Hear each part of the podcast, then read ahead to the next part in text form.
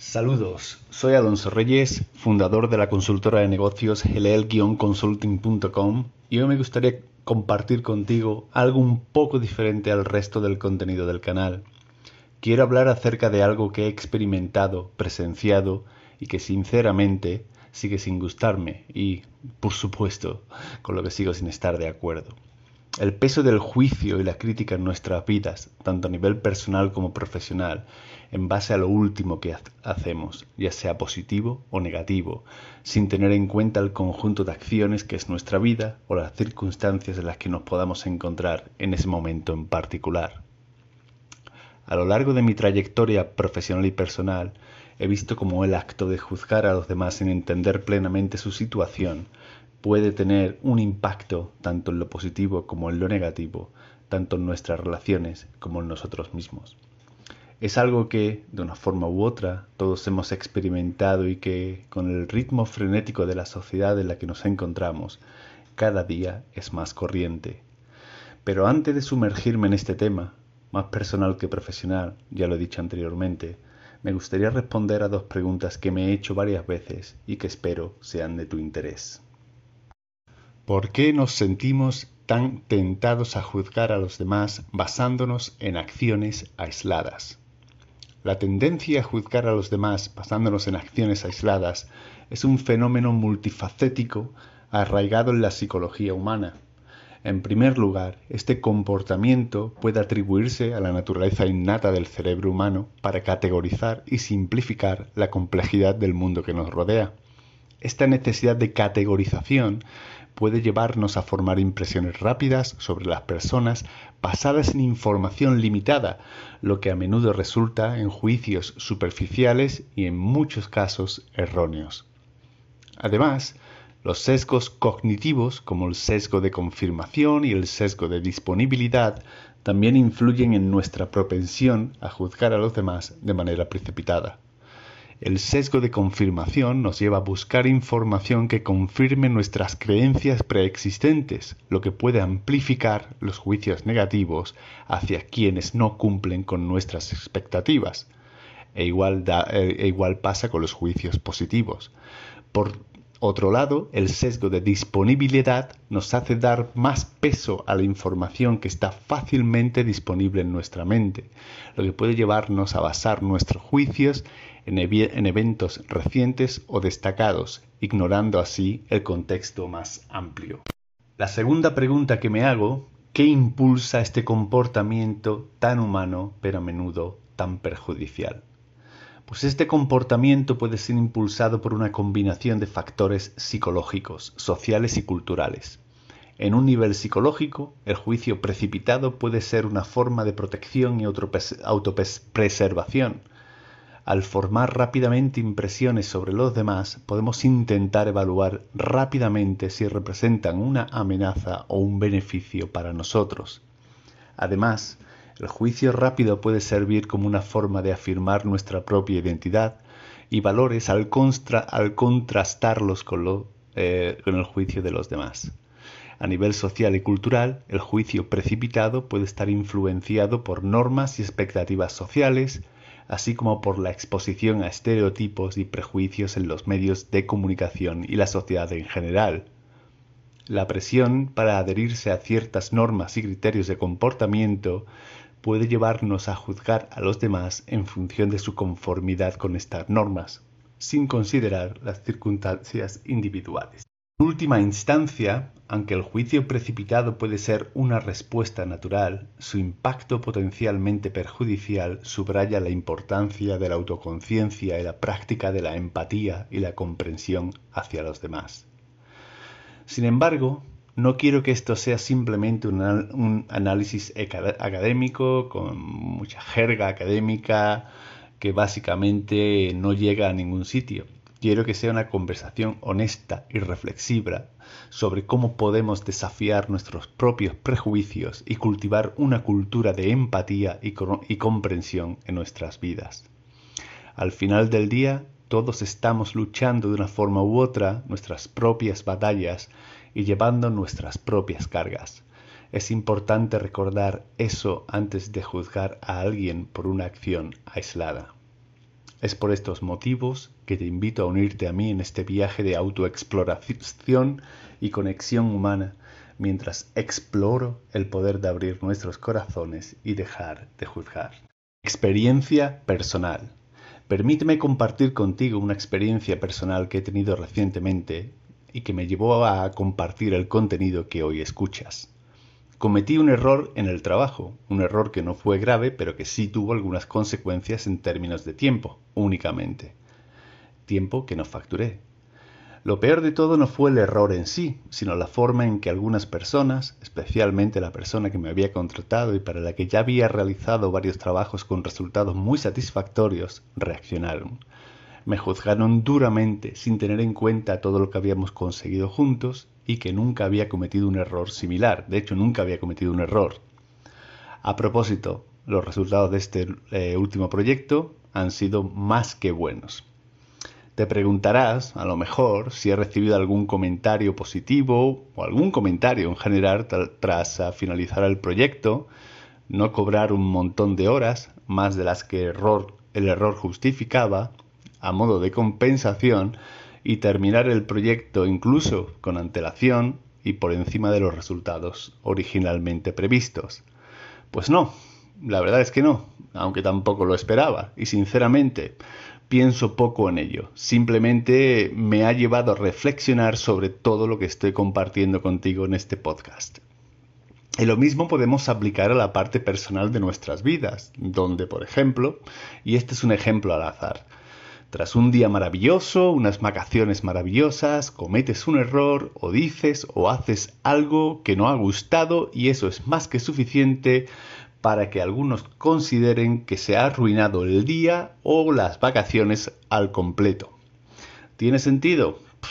Pues no, en mi para mí no tiene absolutamente nada de sentido.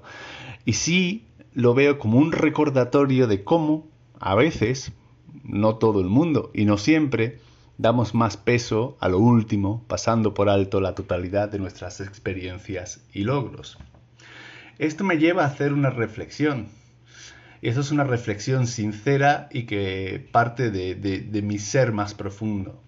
Creo que es importante tener en cuenta que todos eh, somos humanos y que todos cometemos errores. No somos perfectos y no podemos pretender que siempre vamos a hacer las cosas bien. Lo que importa es cómo aprendemos de nuestros errores y cómo nos levantamos después de caer. Como dice alguien que sigo, algunas veces se gana y otras veces se aprende. Somos seres imperfectos en, constante aprendizaje y la idea de que siempre actuaremos de forma impecable es meramente una ilusión. Lo que realmente importa no es la ausencia de errores, sino la forma en la que respondemos ante ellos. Cada error, cada tropiezo representa una gran oportunidad para aprender y crecer, es a través de la introspección, la reflexión y la autocrítica que podemos identificar nuestras áreas de mejora y convertir nuestros errores en lecciones de vida.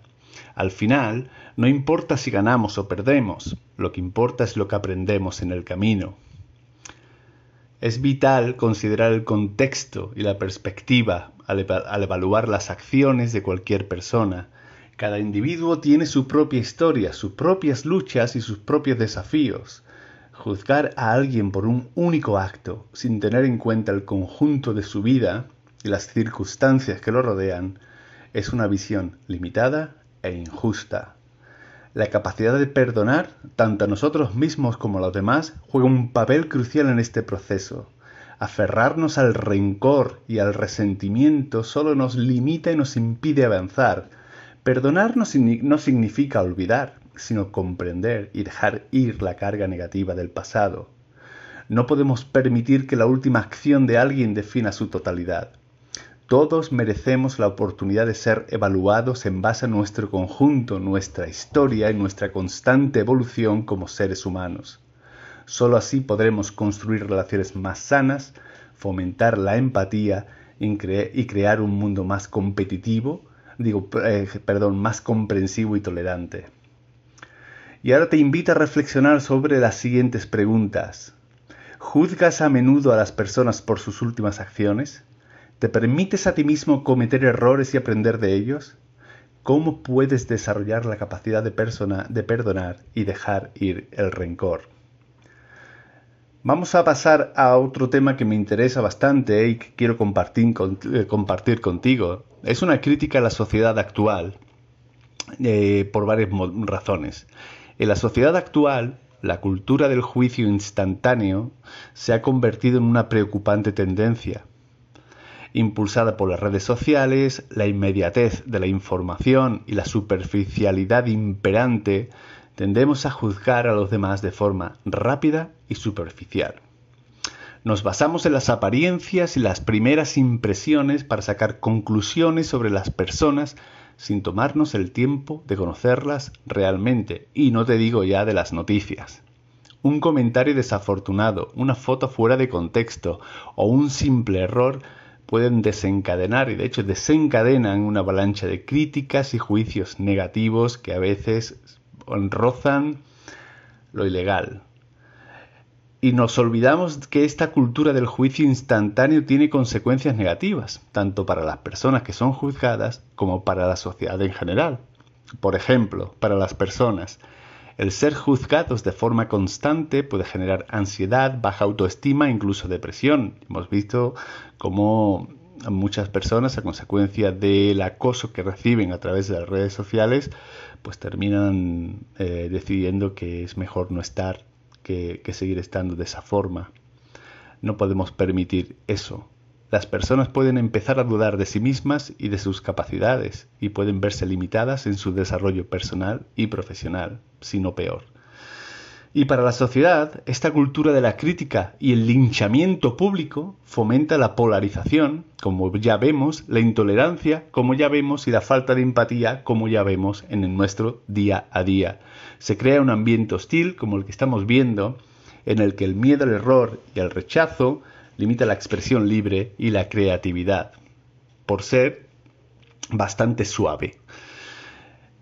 ¿Hay soluciones? Pues yo he pensado alguna que otra solución. Em, he pensado mucho en este tema, a ver, no es que esté todo el día dándole vueltas, obviamente, pero sí que he reflexionado sobre este tema y he llegado a la conclusión, y es una conclusión mía personal, de que es necesario contrarrestar esta tendencia y promover una sociedad más comprensiva, tolerante y basada en el respeto mutuo.